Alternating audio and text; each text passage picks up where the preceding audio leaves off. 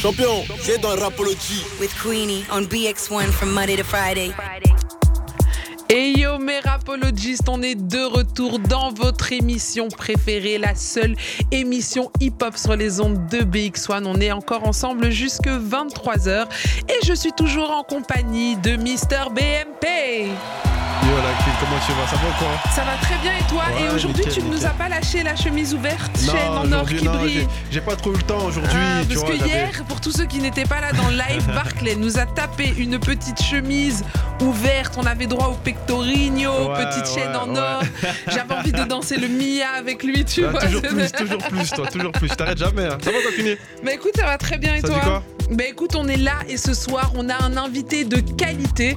Mais avant de vous le présenter, je tiens à vous rappeler que nous sommes présents sur les réseaux sociaux Facebook, Insta, TikTok, Twitter. Donc n'hésite pas à t'abonner, liker, commenter, partager, c'est gratuit. Et puis, ça fait toujours plaisir. Et je rappelle aussi notre numéro WhatsApp, le 0460 26 20 20.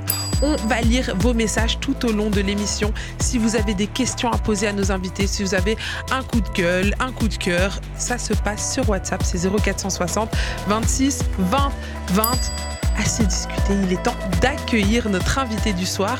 Alors il s'appelle Nick Green, il a fait le voyage depuis Londres pour venir nous raconter son parcours inspirant et nous parler du métier d'éditeur. Alors il a, une- il a eu plusieurs vies, j'ai eu l'occasion de me plonger un petit peu dans son parcours. Il est passé de rappeur à éditeur, à, à producteur, compositeur et il a travaillé avec des grands noms de la musique. Euh, pour n'en citer que quelques-uns, le rappeur préféré de Barclay, Tory Lanez. Let's go, baby Hein, quand même pas.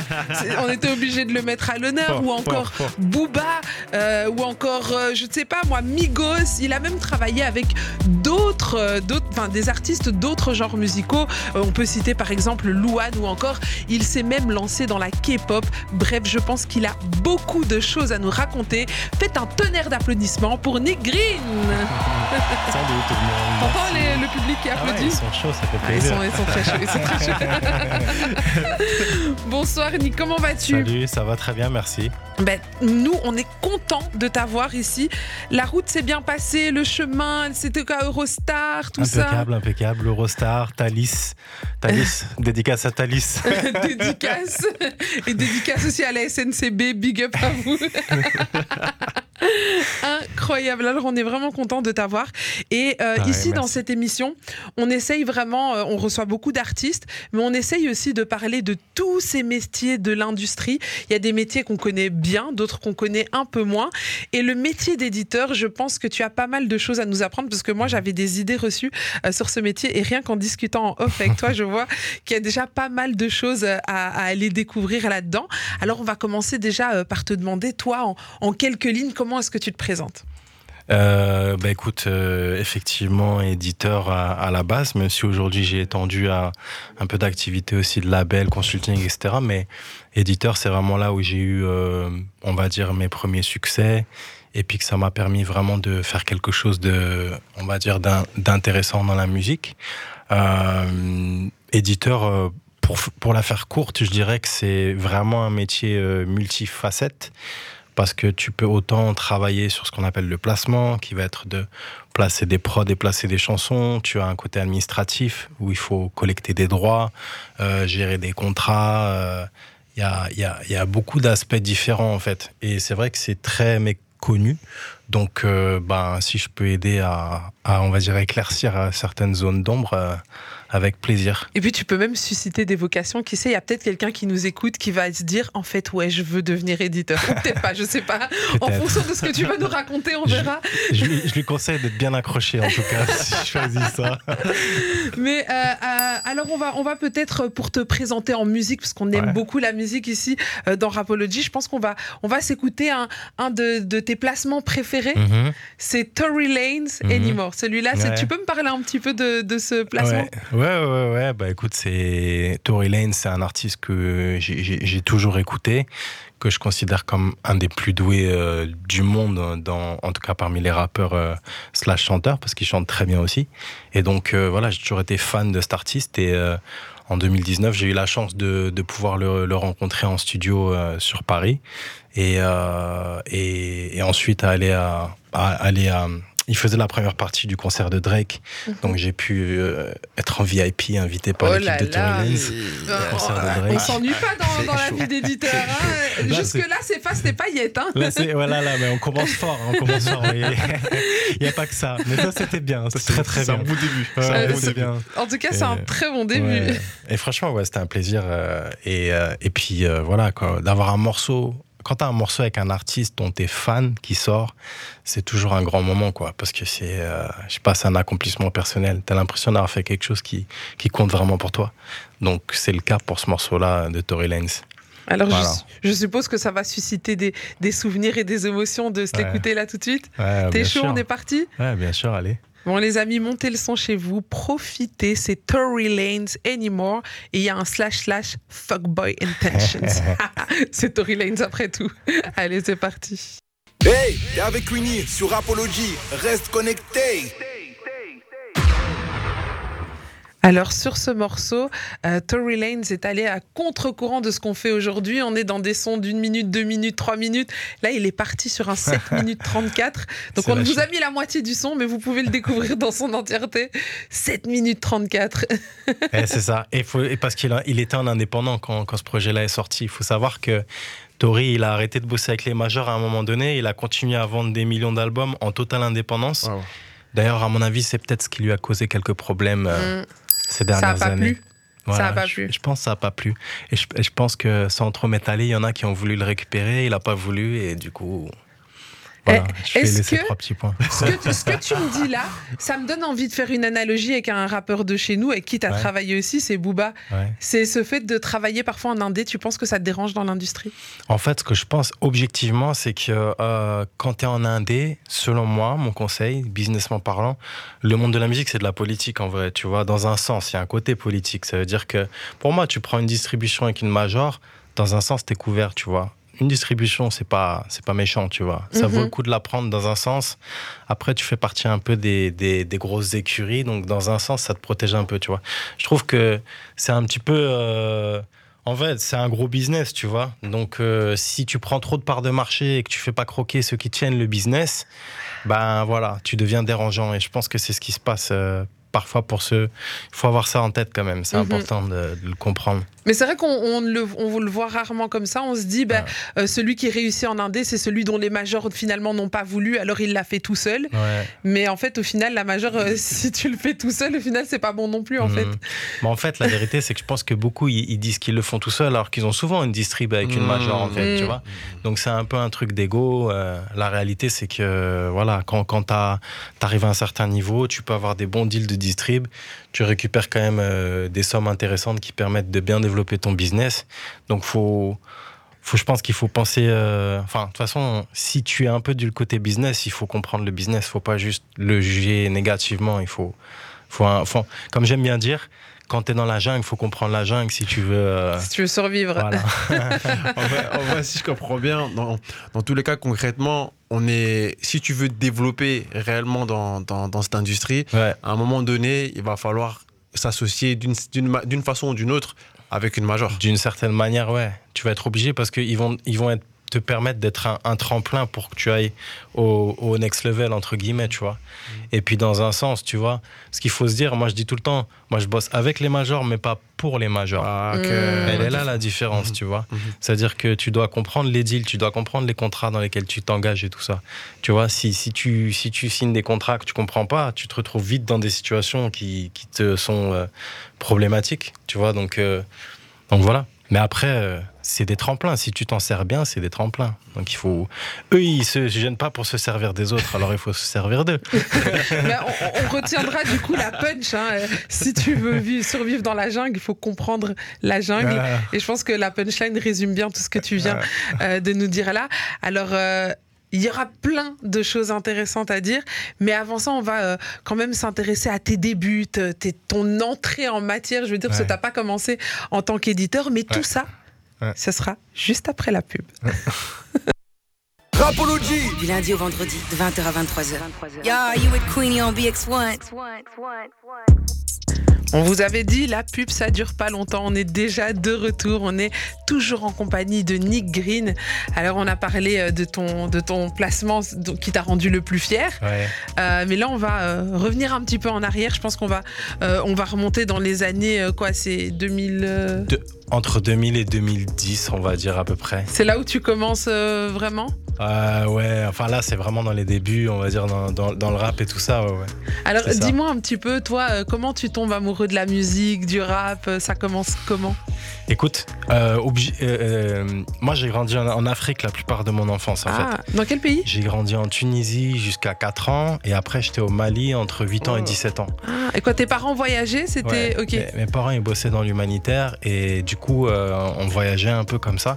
Et en vrai moi j'ai toujours été le seul blanc dans tous les quartiers où j'étais, tu vois. Donc du coup ben tu vois tout le monde écoutait du rap. Euh, dans mon quartier à Ba- à Bamako notamment et, et du coup ben je suis tombé dedans comme ça en fait. J'ai commencé à écouter du rap je devais avoir euh, je pense euh, 10 ans euh, 10 11 ans comme ça. Et puis euh, et puis voilà c'est une musique euh, qui, qui- qui m'a toujours suivi depuis depuis cette époque là même si aujourd'hui j'ai un petit peu élargi euh, mes goûts mais le rap c'est c'est mon premier amour musical. C'est c'est la base. c'est la base tu et, vois. et- et à ce moment-là, euh, quand tu écoutes du rap, tu te dis quoi? Je veux devenir rappeur? En vrai, à l'époque, moi, je dansais, je faisais du breakdance, tu Mais vois. non Ouais, ouais, ouais, ouais, ouais, je faisais du breakdance. euh, je gagnais beaucoup de concours à l'époque. Incroyable. J'étais plutôt un bon danseur à l'époque. À l'époque, quand tu danses plus, c'est fini. les- J'ai j'ai dansé à mon mariage, mais sinon, en général, je, m'abstiens beaucoup maintenant. Mais ça va, apparemment, les gens ont dit que j'avais encore. euh, Il te reste encore il me des. reste des, des bonnes, euh, des bons restes. Et, et d'ailleurs, félicitations à toi parce que c'est vrai que petite nouvelle que tu t'es marié récemment. Ah, c'est récent en plus ouais, ouais, donc, Ah, euh, félicitations ouais, Merci, merci les, les amis, merci. T'as vu, le public est en furie. Ah, c'est- ils sont c'est chauds, folie, Ils sont très chauds, ils sont Et très chauds. D'ailleurs, un bonsoir à madame si elle nous écoute. Et je pense qu'elle nous écoute. euh, je, lui- je lui envoie un bisou euh, d'ici. On, on lui fait un gros shout-out depuis, euh, depuis la Belgique. Elle est à Londres, là? Elle est à Londres, ouais. Ah, ouais. La Euh, belle vie, c'est bien Londres C'est comment ouais, la vie là-bas? C'est Ouais. bien. Par rapport à Paris, les gens, ils sont polis et tout.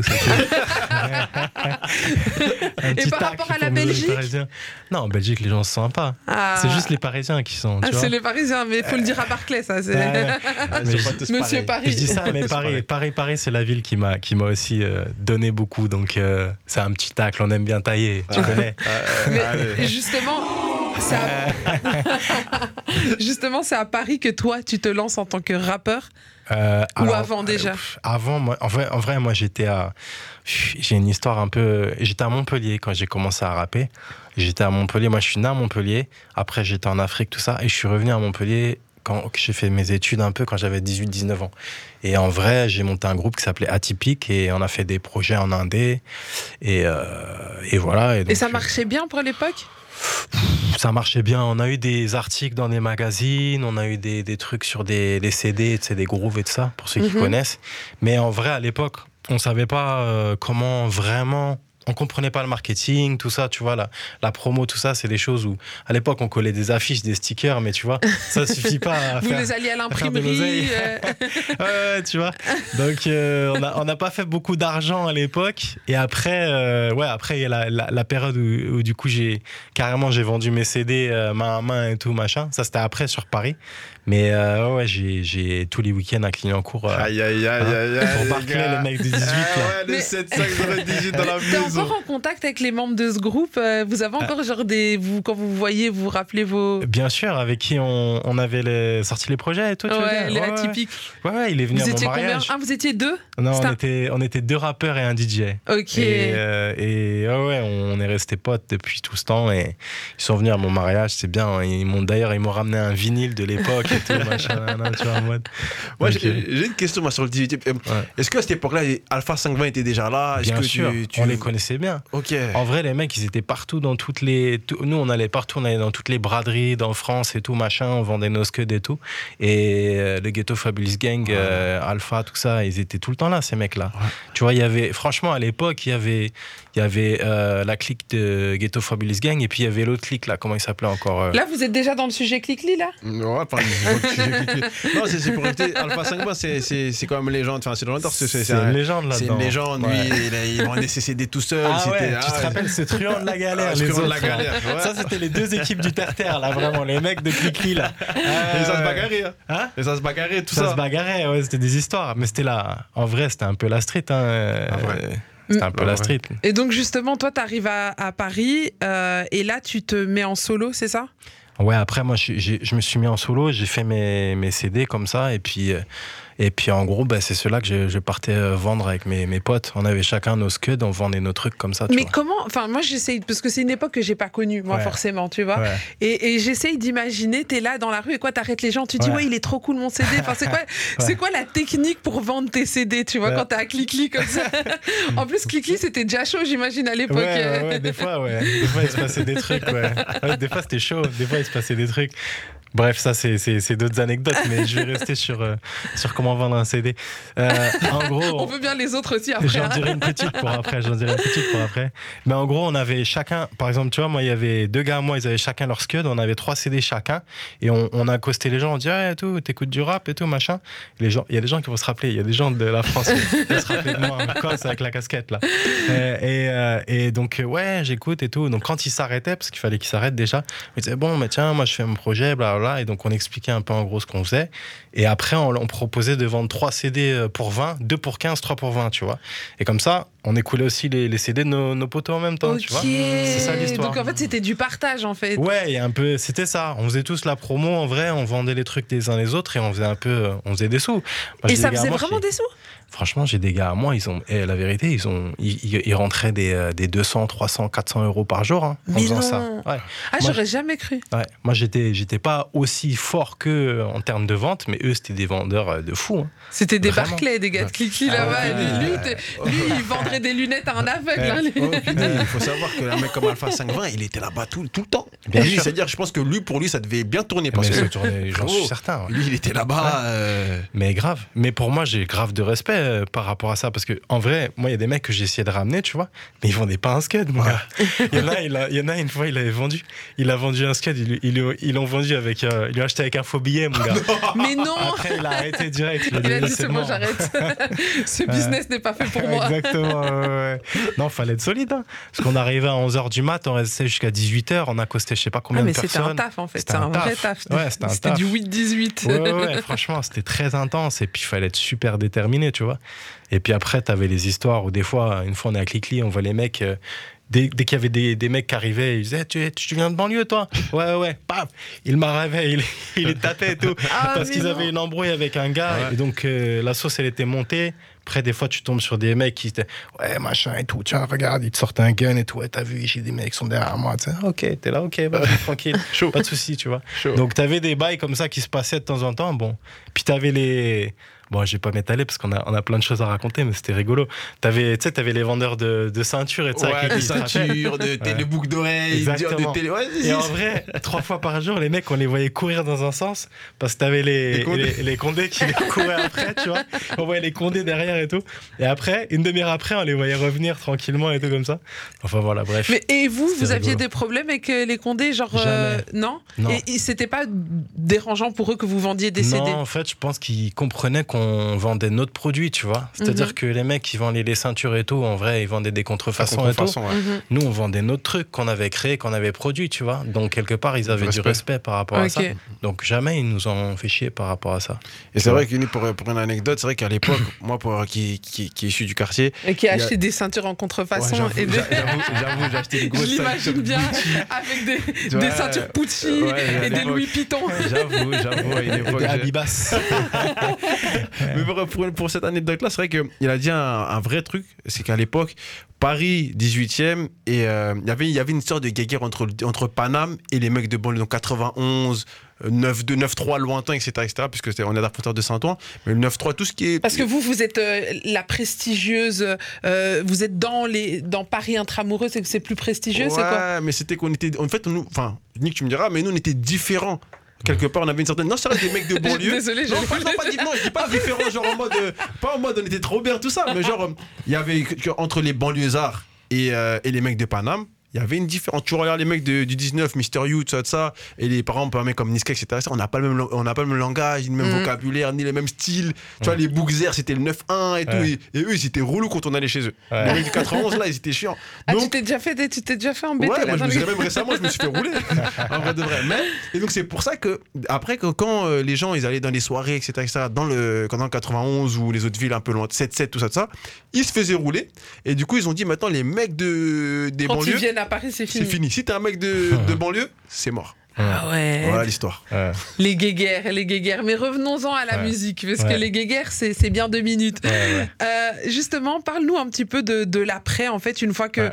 euh, que tu te mets à vendre ces CD, tu te fais un petit peu de beurre. Ouais. euh, c'est- quelque chose, tu peux, tu peux pas en vivre ou tu Non. peux. Non, non. Ça, ça, ça arrondissait les, freins- les fins de mois. Mhm. Tu vois, si, si j'avais fait euh, tous les jours, comme certains de mes gars vivaient de ça. hein. Certains de mes gars, ils voyageaient, ils allaient en Espagne, ils allaient à New York, ils vendaient à New York, ils vendaient au Canada, ils vendaient. à- C'était Ah ouais. ouf. Hein. Ah, donc il y a des gars de New York qui ont écouté des rappeurs français à Ouais, l'époque ouais, déjà. Ouais, ouais, ouais, carrément. Incroyable. Même, même, même mes sons d'ailleurs, parce qu'ils ont vendu mes scuds là-bas, enfin, tu vois.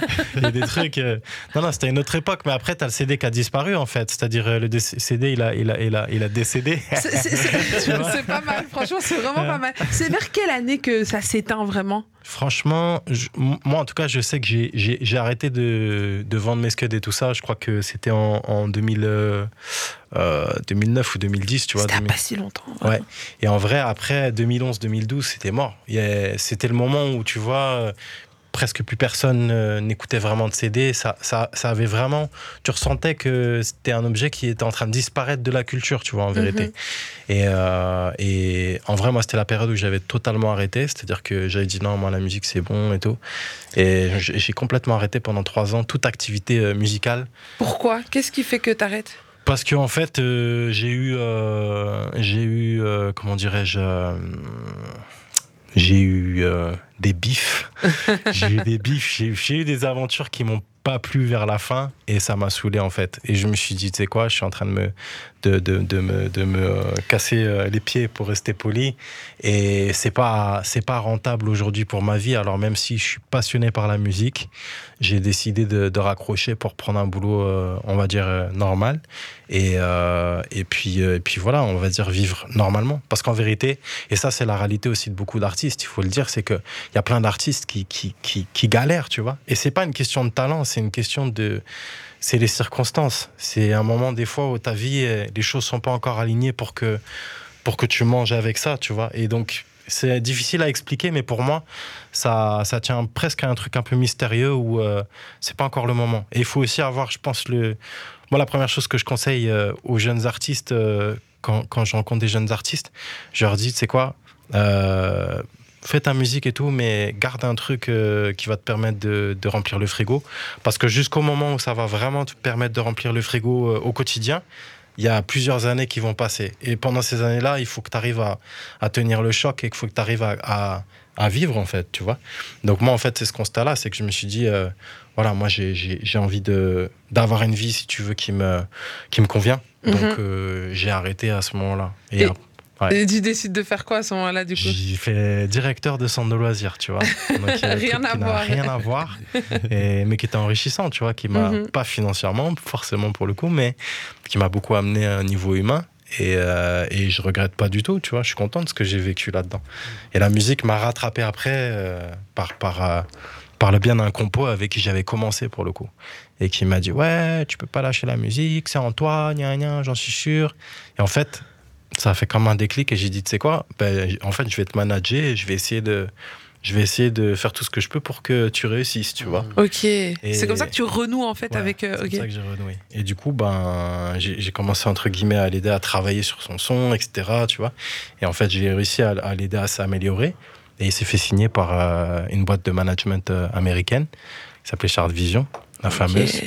Et, euh, et en fait, c'est à ce moment-là que le déclic vraiment a été au bout. Je me suis dit, ah, mais en fait, euh, je peux faire quelque chose euh, dans le côté. euh, Mais comment tu réussis à connecter ce, ce, Ouais. ce producteur avec Chart Vision qui est aux États-Unis? Enfin, moi, d'ici, je me dis comment est-ce que je vais connecter? Enfin, tu vois ce que je veux dire? Comment ça se fait? C'est un- c'est un- alors à l'époque, tu avais, des plateformes euh, sur, sur Internet. Lui, il, il utilisait beaucoup MySpace pour promotionner ce qu'il faisait. Et il vendait avec une plateforme, je ne me rappelle plus du nom, mais c'était une plateforme qui te permettait de vendre des prods. Et en fait, lui, il avait fait ça un peu comme moi je faisais avec mes CD à l'époque. Lui, il avait fait ça comme un, un side business, comme on dit, un Mhm. business à côté, où il vendait ses prods et puis il faisait euh, un peu, tu vois, quelques centaines d'euros euh, par mois en plus de son boulot, euh, comme ça, tu vois.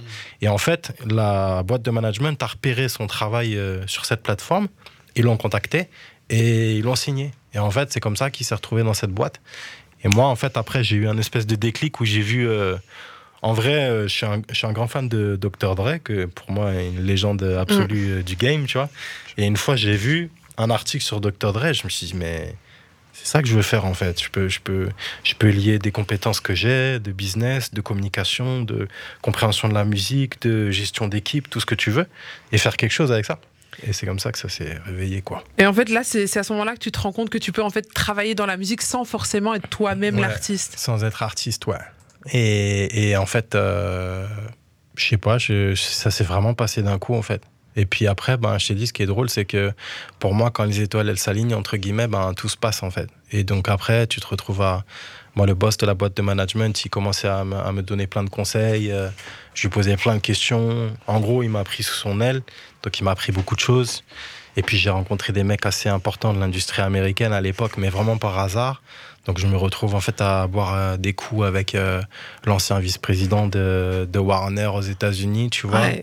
Le, c'était le boss de Death Row, pour ceux qui Ok, connaissaient ouais, l'époque. ok, ok. J'ai bois de la vodka avec ce mec-là, genre Wow. deux fois par semaine. Attends, tu vois. mais J'ai des histoires, Incroyable. mais c'était fou. Et j'étais là. Et, et- et la première fois que je vais dans son bureau à LA, tu vois, je rentre dans, dans le bureau, c'était mon premier jour à LA. Quand j'avais décidé de venir là-bas, de rester trois mois, j'arrive. J'avais décidé de partir. J'avais laissé mon boulot de directeur de centre de loisirs. Et parce que je savais que je pouvais dormir dans le studio, en fait, à LA. Mhm. Donc, Donc, je tu avais un, un endroit, un en- endroit pied à terre. ouais. Ouais. Et donc j'y vais et je dors dans le studio et tout. Et en fait, ce mec-là, il avait son bureau au même étage. Et le premier jour où j'arrive, il sort de son bureau et tout. Il nous dit Ah, venez boire des coups avec moi et tout. Donc, ok. Donc on arrive dans son bureau et on voit un bureau avec euh, des disques d'or, de platine partout. euh, Snoop, euh, Eminem, 50 Cent. euh, moi, je suis là, je me dis Qu'est- Qu'est-ce qui se passe là Tu vois Après, tu, tu commences à il te paye des coups de vodka et tout. Et en fait, je sais pas, il m'a bien aimé, tu vois. Donc après, euh, je le voyais régulièrement. Je rentrais dans son bureau comme ça, en fait. T'avais quel âge à ce moment-là? J'avais 32. Ouais, donc t'es tout Tu jeune là-bas, euh, Ouais, tout ouais, frais ouais. aux États-Unis. J'étais J'étais avec le boss de Death Row, incroyable. Incroyable. Tu vois. C'était ouf. C'était complètement malade. Et franchement, c'était des, des souvenirs de, de fou parce que c'était le moment où j'avais l'impression, tu vois, un peu de toucher le, le rêve. Hmm. Mais sans avoir euh, toute la, la face un petit peu plus sombre du Mhm. business que je ne connaissais pas. Moi, je voyais juste, putain, je bois de la vodka avec un, le mec qui était le producteur de Snoop, de 50 Cent, de Mary J. Blige, tu vois. C'est ouf. Ouais, mais Donc, euh, Surtout pour quelqu'un qui rêve de musique, qui a sûrement écouté tous ces artistes-là, tu te retrouves grave. là, c'est c'est Ouais. comme un enfant dans un magasin de c'est bonbons. exactement ça, ouais, ouais. Et, tu sais, j'ai envie de demander, mais tu vois, ça, ça arrive à 32 ans. Est-ce que c'est pas genre comme, comme une récompense quelque part en se disant, ouais, je- à 32 ans, il se passe un truc euh, Ouais. qui est peut-être inattendu, peut-être à ce moment-là, ou même quand, parce Ouais. que on est loin de l'époque où tu étais à Clignancourt, euh, avec euh, tout ce qui se passait, décéder. avant de décéder et tout. Là, tu, tu passes du, du- carrément de, du, du- de- Ouais. d'un tout à tout, quoi. Ouais, c'est vrai, ouais. Mais en vrai, mais je, je pense que tu as raison dans ce que tu dis. Moi, je suis assez euh, spirituel et je pense qu'en vrai, quand tu mets beaucoup d'énergie dans quelque chose, ça te revient d'une manière ou d'une autre. Là, j'ai mis beaucoup d'énergie dans, dans le milieu de la musique, dans, dans la musique. J'ai investi beaucoup de moi-même dans la musique. Et au final, je pense qu'effectivement, ça m'est revenu euh, de cette manière-là et un peu de manière euh, presque un peu magique, tu vois, où tu es là. Et... Mais ça n'a pas été facile pour autant parce que, en vrai, j'ai eu la chance d'avoir, entre guillemets, des conseils de ces mecs-là qui sont des, tu vois, des, Des des pionniers. boss, des pionniers de, de la musique, tu vois. Mais il m'a fallu encore une fois des années pour que ces conseils euh, puissent porter leurs fruits et que je puisse avoir un business à proprement parler, tu vois. Donc c'est la patience derrière. Et justement, euh, ben, comme tu dis, donc là-bas, tu vas, c'est quoi, c'est un écolage? Tu le prends comment toi à ce moment-là, comme un écolage ou juste tu vis le truc? Qu'est-ce qui se passe dans ta tête à ce moment-là? Qu'est-ce que tu te dis quand t'es là-bas avec eux, mais t'es pas encore vraiment dans le game, Ouais. on va dire? Hmm. Bah, en vrai, moi, j'étais, euh, tu vois, je, je, co- je connaissais pas euh, très bien comment ça marchait, tu vois. J'étais là, je me disais, euh, je me disais, bon, j'ai des, j'ai des bonnes prods, tu vois, j'ai des super prods et tout de, de producteurs français, américains et tout. Et puis, j'essayais un peu de, tu vois, de hustle, tu vois, de jouer mes cartes. C'est comme Mhm. le poker, quoi. Tu vois. Et, et là, ton rôle, excuse-moi, et là, ton rôle à ce moment-là, c'est quoi? T'es éditeur? T'es encore compositeur? j'étais j'avais un, un- un statut de manager concrètement. C'est-à-dire que j'étais co-manager de ces compositeurs-là euh, qui étaient signés dans cette boîte de management. Et, euh, et en gros, j'essayais de placer leur prod, sauf qu'à l'époque, euh, je savais pas vraiment comment faire, et donc je plaçais rien du tout, tu vois. Mais voilà, j'avais j'avais des à côté intéressants, on va dire. Et qu'est-ce qui va t'apprendre le boss de Chart Vision? Parce que tu as dit, tu as vraiment pris sous son aile. Mm. Quelles sont les clés, que- quels sont les, les précieux conseils que, que tu as, que as emmagasinés auprès de lui? Euh, bah écoute, je, je- je- déjà on va dire comprendre euh, les bases de, par exemple, de ce qu'est un placement, c'est-à-dire euh, en gros, tu vois, comment placer une prod ou une chanson à un artiste, en gros. C'est-à-dire qu'en gros, pour la faire courte, un placement, pour ceux qui savent pas, c'est par exemple, tu as Tory Lanez, on va dire. Tory Lanez, c'est un artiste, il est là, il a déjà son, son- sa carrière concrètement. Moi, j'arrive avec mon projet, j'arrive avec mes musiques, etc. Je, je trouve un moyen, si tu veux, d'arriver à, lui proposer mes musiques et qu'il puisse garder une de ses musiques, tu vois. Donc là, en l'occurrence, dans ce cas particulier, j'ai fait un deal avec son ingénieur du son. Et son ingénieur du son, il prenait des cuts sur ma part d'édition, concrètement. Ok. Tu vois, et donc du coup, il jouait des sons à Tory Lanez tout le temps. Et c'est comme ça que j'ai eu ce placement-là. Donc, euh, tu vois. Mais en fait, tu as compris que pour recevoir, il fallait donner un peu. C'est comme ça que ça se passe un peu dans la musique Totalement. Et, et justement, d'ailleurs, c'est ce qui a fait qu'à un moment donné, j'ai eu un, un désaccord, entre guillemets, avec le boss de cette boîte de management, parce que lui disait, non, notre produit, il est assez fort pour qu'on ne file pas des cuts.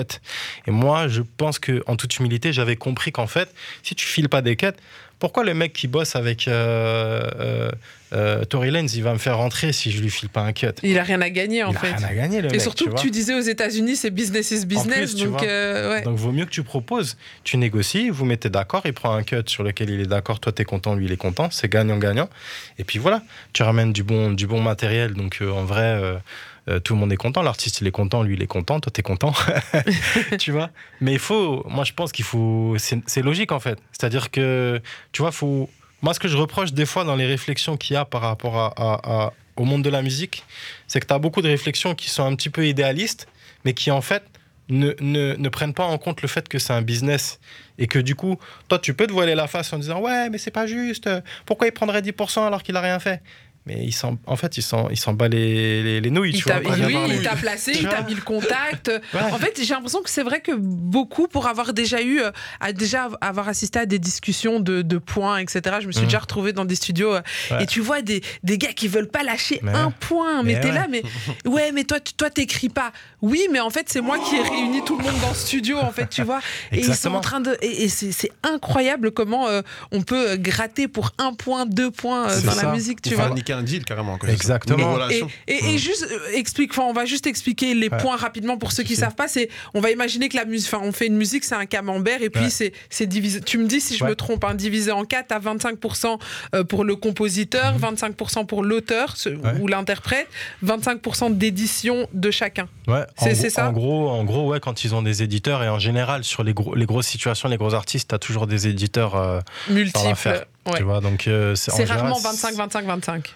C'est rarement, c'est-à-dire que souvent, tu vois, euh, du côté éditeur, euh, les, les 50% dont tu parles, ils, vont, ils peuvent être euh, divisés en quatre. Ok. Quand tu vois sur les crédits de Kanye West, des fois, tu vas avoir euh, 12 éditeurs, 15 éditeurs. Mais est-ce qu'on mange vraiment au final quand on est trouve, 15 finalement? éditeurs sur Ouais. un. C'est Kanye, ok, mais on est 15. tu gagnes. En vrai, la vérité, c'est que tu, tu, la plupart des deals, tu vas pas gagner tant que ça, tu vois. Et ça aussi, c'est bien qu'on en parle, comme on disait tout à l'heure. Pour moi, j'ai envie de casser aussi les, histoires de, de euh, tout ce qui brille n'est pas or. C'est-à-dire qu'un disque d'or, c'est pas un million de- d'euros. faut arrêter en fait de, faut arrêter de penser ça, tu vois. Et je pense qu'il faut vraiment euh, faire comprendre que euh, ce qui gagne, ce qui fait gagner de l'argent, quand les mecs, par exemple, ils prennent 5% sur un titre de Kanye West, dans 80% des cas, ça leur rapportera pas grand-chose. Mais sur les 20 derniers pourcents, si c'est un gros tube plané- planétaire qui tourne en radio, ben 5%, ça peut être euh, 300 000 dollars, tu vois. Ouais. Alors que la plupart du temps, ça va être euh, 3 000 dollars Mm, c'est ça. ou 2 000 dollars. Mais c'est quoi C'est aussi une- un jeu de crédibilité. Tu sais que voilà, tu peux dire que voilà, dans, moi, dans mon catalogue, même si tu as eu que Bien 5%, ça, ça joue compte aussi vraiment. dans. Ouais. À fond, à fond. Et, et souvent, même, c'est un peu ce qui t'ouvre les portes. C'est-à-dire que pour les compositeurs, moi, c'est ce que je leur explique, c'est que des fois, tu vois, quand ils, même si tu es super talentueux, avant que tu arrives au stade où tu as eu euh, un ou deux crédits, comme on dit, qui en fait, te, te- c'est la clé qui t'ouvre la porte à, à certains euh, euh, camps d'écriture, à certains projets d'artistes, etc. Parce que, pour la faire courte, tu as beaucoup de DA de, de labels en fait qui n'ont pas les compétences de détecter qu'est-ce qui est une bonne musique ou qu'est-ce qui est un tube potentiel. Donc en fait, ils ont besoin de ces crédits-là pour leur permettre, si tu veux, de, de dire ah je suis en train de miser sur le bon poulain ou en train Mhm. de miser sur les bonnes. euh, Parce que les bons éditeurs sont dessus, c'est ça? Parce que les bons éditeurs sont dessus, parce Surtout que parce qu'il a bossé avec Gazo, parce qu'il a Mhm. bossé Voilà. avec Tory Lanez, parce qu'il a bossé avec Booba. Donc, euh, Mhm. c'est- synonyme de référence. entre ouais. Voilà, c'est ça. ça. Ouais, Et après, les références, c'est les références. C'est-à-dire que moi, des fois, ce que je dis, euh, il y a des trucs que je dis à des compos que je connais, qui, sont, qui ont zéro crédit. Je leur dis, mais moi, je kiffe ce que tu fais. Donc, euh, cite-moi. Dis aux gens que tu bosses avec moi. Tu vois, je, dis- je dis pas ça pour me la gentil, péter ça. ou quoi que ce soit, mais Mhm. c'est gentil. Mais en même temps, ça peut me rapporter du business aussi, tu vois.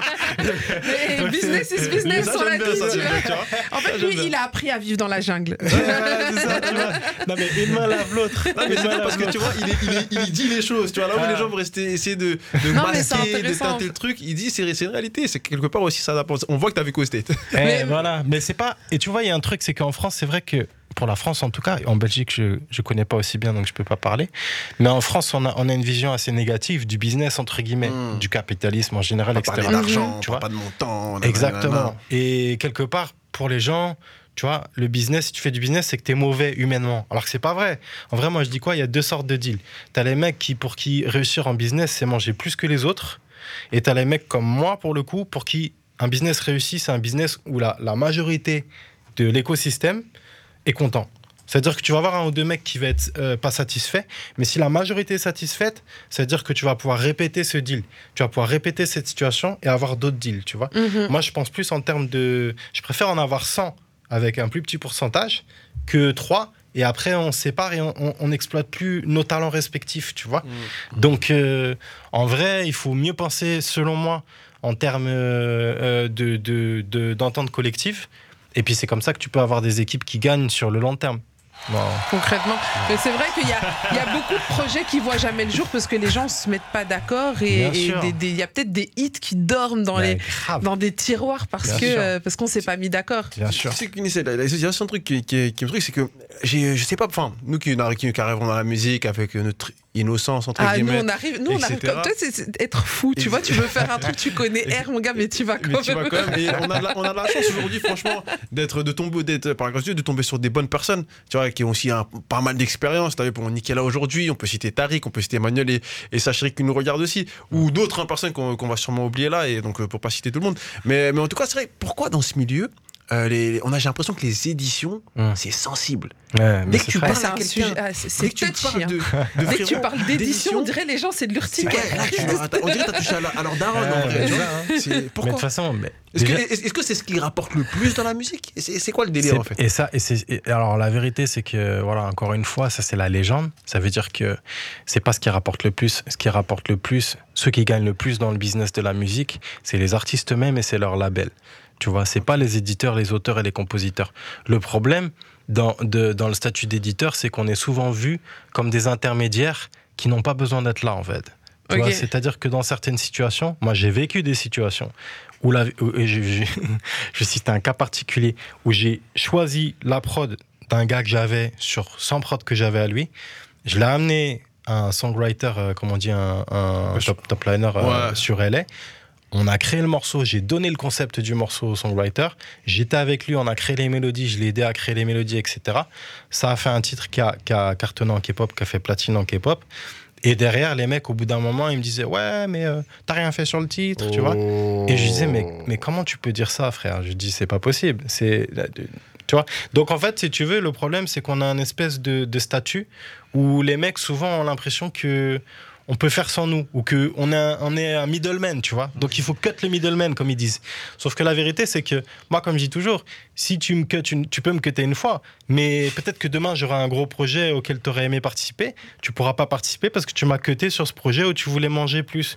En vrai, on aurait pu faire 10 projets ensemble et tu as voulu manger plus sur un projet, bah, tu t'es coupé de 10 autres projets. Et ça, c'est le problème des gens qui voient pas assez loin, qui regardent juste euh, ce qu'ils ont devant le nez, qui se prennent pas compte de ce qu'il y a demain, après. Voilà. Et- Et exactement. Et après, je pense aussi qu'il y a un truc où tu vois, euh, quand par exemple, tu as un mec qui est signé en édition chez toi, et moi j'aime bien parler de ces trucs-là parce que c'est les sujets qui fâchent en vérité, tu vois, parce que c'est des trucs que j'ai vécu.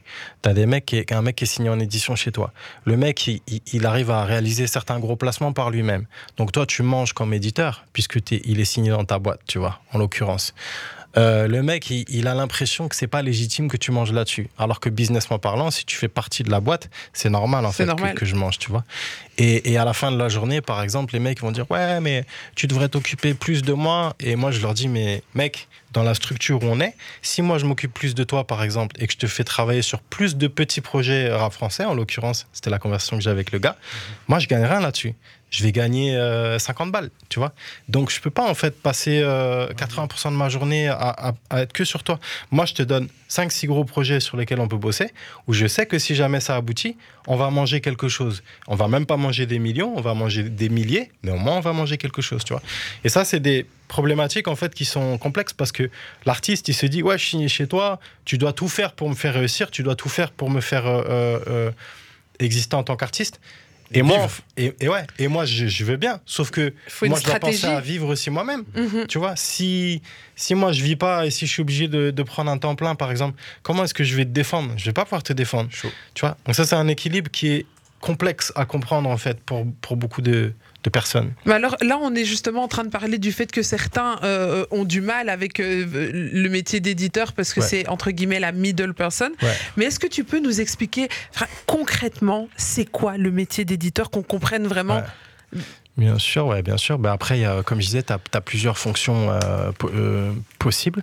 C'est-à-dire que, par exemple, tu peux faire du placement, en l'occurrence, c'est-à-dire euh, proposer des prods, des prods, des chansons à un réseau de labels, d'artistes euh, avec lesquels tu es en lien. Donc, par exemple, euh, bah, Tory c'était c'était un, un cas, euh, un cas qui illustre bien ça. En gros, Tory Lanez, moi j'ai créé euh, le- l'entrée avec Tory Lanez par son ingénieur du son.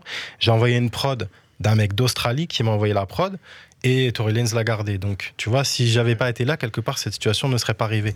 Booba, c'est pareil. Booba, à l'époque, euh, parce qu'on on- on l'a pas encore dit, mais j'ai eu un, un titre qui s'appelle Centurion avec Booba. Euh, j'avais le contact de Booba et tout. Je lui ai envoyé des sons pendant un an, il m'a rien gardé. Au bout d'un an, j'ai des gars qui s'appellent Arrangers, avec qui je, que j'apprécie encore beaucoup, qui me disent Tiens, tu peux en envoyer à Booba celle-là? Boum, j'envoie à Booba et Booba. WhatsApp. Et ça direct. donne Centurion. Et ça donne Centurion. Et voilà, single d'or, blabla, tu vois. En fait, l'éditeur de base, après on va parler des autres aspects parce qu'il y a plusieurs casquettes, euh, c'est la personne qui a des contacts en fait. Bah, ça fait partie Le du plug. truc. Mhm, Bah, c'est ça- le plug, Ça, un plug. ça- ça peut être, ça peut être le plug. Après, il peut aussi avoir une, une fonction euh, de, de, de, comment dirais-je, de, euh, Administratif. euh, administratif, comme on disait, c'est-à-dire d'aller collecter les droits, t'accompagner dans la rédaction de tes contrats, euh, de vérifier auprès des, euh, des, de la SACEM, par exemple, que, que tous tes droits ont bien été récoltés. Et ça, c'est un travail qui est très technique. Pour info, nous, on a, on a pris du temps à le comprendre parce que c'est très précis, très, euh, euh, c'est un travail un peu de fourmi et tout ça. Donc euh, ça, c'est des choses que tu apprends quand tu fais pas les études en fait pour faire le truc. Nous, on a fait des erreurs au début parce qu'on a appris sur le tas, Mm. tu vois.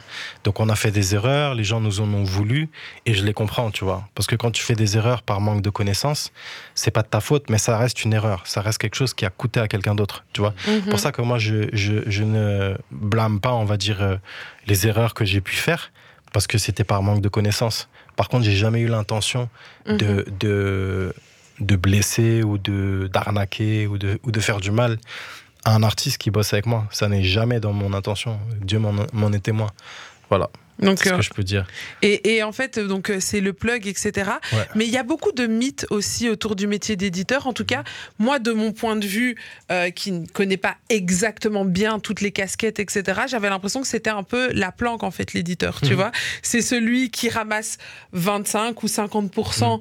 euh, d'un morceau, alors qu'il a juste plus. Enfin, tu vois, Ouais. juste, c'est entre guillemets, je mets bien les guillemets quand je dis juste, parce que Mhm. avoir les contacts, c'est tout un travail. Euh, Ouais. qu'il y a des carnets d'adresses qui coûtent des, milliers des millions d'euros. Donc, Ouais. donc euh, c'est pas juste, mais dans le sens, on a l'impression que c'est le métier un peu peinard. Hmm.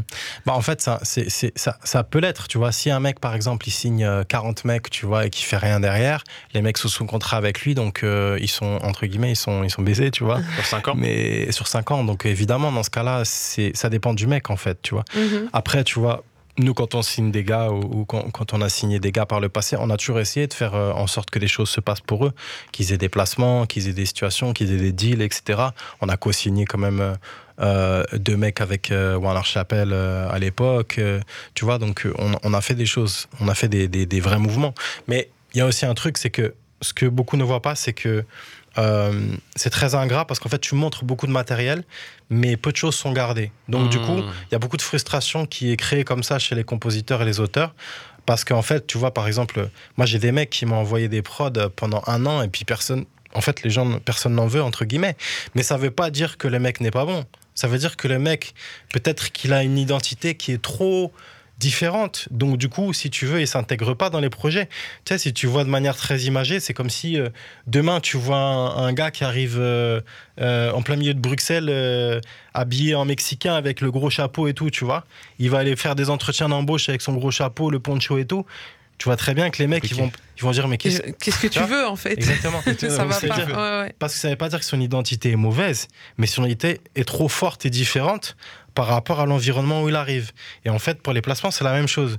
C'est-à-dire que moi, si toi, tu es super fort, mais que tu m'envoies des prods qui collent pas dans tout ce que j'ai, bah, en fait, je pourrais rien faire pour toi. Et derrière, souvent, les mecs sont là, ouais, mais tu sais pas vendre mon truc, Ah. ou euh, ouais, mais tu défends pas vraiment ma musique. Donc, tu te retrouves à porter ce chapeau. euh. Mais, mais justement, tu te retrouves à porter chapeau, mais est-ce que quelque part, toi, avant de signer celui-là, tu t'écoutes, tu te dis pas, ah ben ça colle pas forcément avec ce que moi j'ai à, à offrir, mais tu signes quand même, enfin tu vois, C'est un pari après, tu vois. Parce qu'il y a ton y a- goût à toi, après celui de Ouais. l'artiste. aussi. Exactement. Faut aider son staff aussi. Exactement. Et moi, la- la- le, le truc, c'est que des fois, quand, quand je, moi, je fais tout à l'instinct, en fait. C'est-à-dire que c'est mon instinct, comme je dis souvent, qui m'a, qui m'a, amené où je suis. C'est-à-dire que j'écoute ce qui se passe et tout, tu vois. Mais quand j'aime ce que fait un gars et que je trouve qu'il est spécial, je vais toujours essayer de faire euh, des choses pour ce, ce gars-là. Sauf que parfois, bah ouais, des fois, j'ai eu des coups de cœur sur des mecs qui avaient effectivement une identité euh, très euh, atypique dans un sens. Et du coup, ben, tu vois, ça, ça passe pas. Et là, du coup, ben, tu dois un peu. euh, le mec se retrouve dans une espèce de désespoir euh, psychologique qui est difficile à, à gérer, tu vois. Et Qu'est-ce Ah. qu'il faut faire quand c'est comme ça? Est-ce que, est que tu recommanderais à ces, à ces artistes de, de se tourner vers d'autres éditeurs? Parce que forcément, là, on entend qu'il peut y avoir des éditeurs de plusieurs, Bien de sûr. plusieurs styles, de, de- ouais. il y en a qui sont spécialisés dans un domaine. il y a des gens, ils ont 14 éditeurs. Ouais, mais, ouais, mais- mais moi, je leur dis, hein, je leur dis, tu sais quoi, mais je leur dis, ne signe pas. Ne- je- moi, je veux pas te signer. Il y a un plein à qui j'ai dit ça. Je dis, moi, je veux pas te signer. Envoie-moi des trucs qui collent pour mes projets. J'édite ce que je place. Et va bosser avec d'autres éditeurs Ouais. sur d'autres projets. Ponctuellement, tu peux éditer, Ouais. du coup, t'es pas obligé, t'es pas obligé de signer. Non, en édite, parce qu'il y a des artistes qui sont passés ici, qui sont fait avoir. bien Alors, sûr. À qui on a dit, il faut absolument que tu signes Bien sûr. un pack de préférence. Il y en a plein qui le font. Et- mais, mais tu peux faire, euh, signer un artiste sur un single, Bien une sûr. petite partie. Bien, nous, la majorité de ce qu'on fait aujourd'hui, c'est ça. Justement parce qu'on n'a pas envie d'avoir la, pré- la pression que représente, entre guillemets, le mariage, tu vois, d'un- d'un contrat, un pacte de préférence, tu vois. Parce que c'est comme un mariage, tu vois. Pendant Mhm. 5 ans, t'es marié. Ouais. Et donc, si tu délivres pas, eh ben, le mec, il t'en veut. Donc, euh, et moi, je suis, moi, des fois, je dis, je suis pas magicien, tu vois. J'ai Mhm. des gros contacts et tout. Mais c'est pas moi qui décide s'ils veulent garder ta musique ou pas. aime, il aime, Tu il aime pas, il aime C'est pas. difficile C'est- à rompre, un, un pack de préférence. Est-ce que C'est pas, ça. c'est pas facile à rompre. Ok, donc il faut savoir, avis aux amateurs, quand tu signes, C'est ouais, tu c'est signé. Exactement. Et t'as intérêt à avoir un bon avocat si tu veux casser. Exactement. Et du, du coup, vraiment, ceux qui signent, euh, si vous signez en exclusif, moi, je vous donne deux conseils. Premièrement, assurez-vous que l'éditeur avec qui vous travaillez a vraiment du réseau et peut vraiment faire des choses pour votre carrière.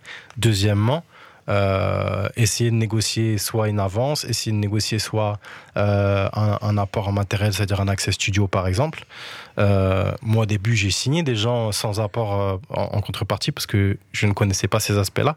Mais aujourd'hui je pense que c'est important euh, que quand un mec s'engage en édition avec un éditeur, qu'il ait une contrepartie, que ce soit financière ou un accès studio ou, ou autre. de combien on parle?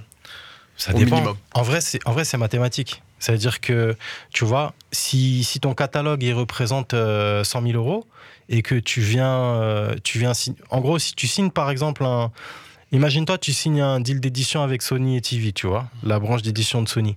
T'arrives à Sony et TV, tu ramènes 10 morceaux sur lesquels euh, qui sont libres en édition. Tu les mets dans le sac, comme j'aime bien dire. Tu ramènes ton sac, tu dis Ouais, Sony, euh, j'ai 10 titres libres en édition. Ils ont fait euh, euh, 20 millions de streams. Qu'est-ce que vous pouvez me donner en, retour? En fait, ils vont calculer sur la part d'éditeur l'argent que ça représente et ils vont te donner une avance en conséquence.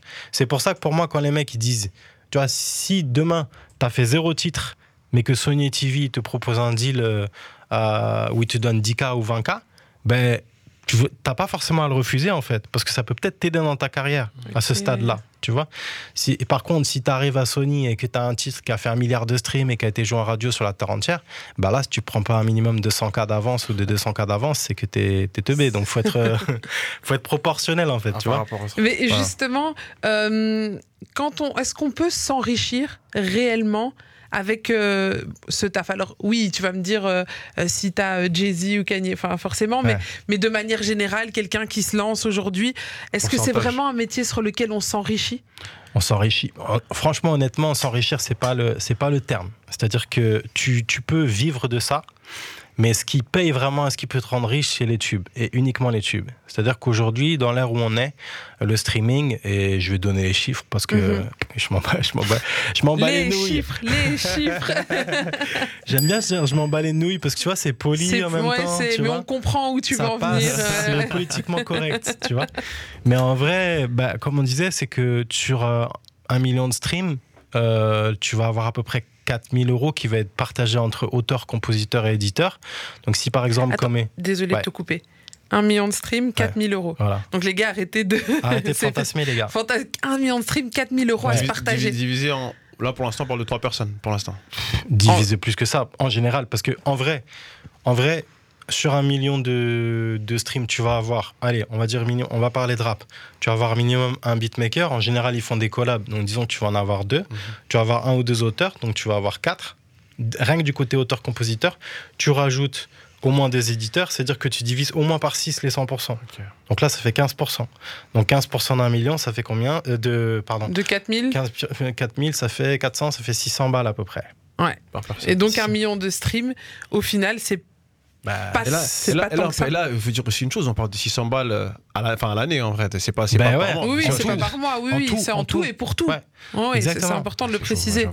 Ben C'est- ouais, c'est pour ça que je dis souvent que en vrai, tu vois, tu vas avoir le même titre s'il est passé partout en radio. Là, ouais, tu- ça peut vraiment te ramener des sommes intéressantes, mais uniquement sur l'économie du streaming.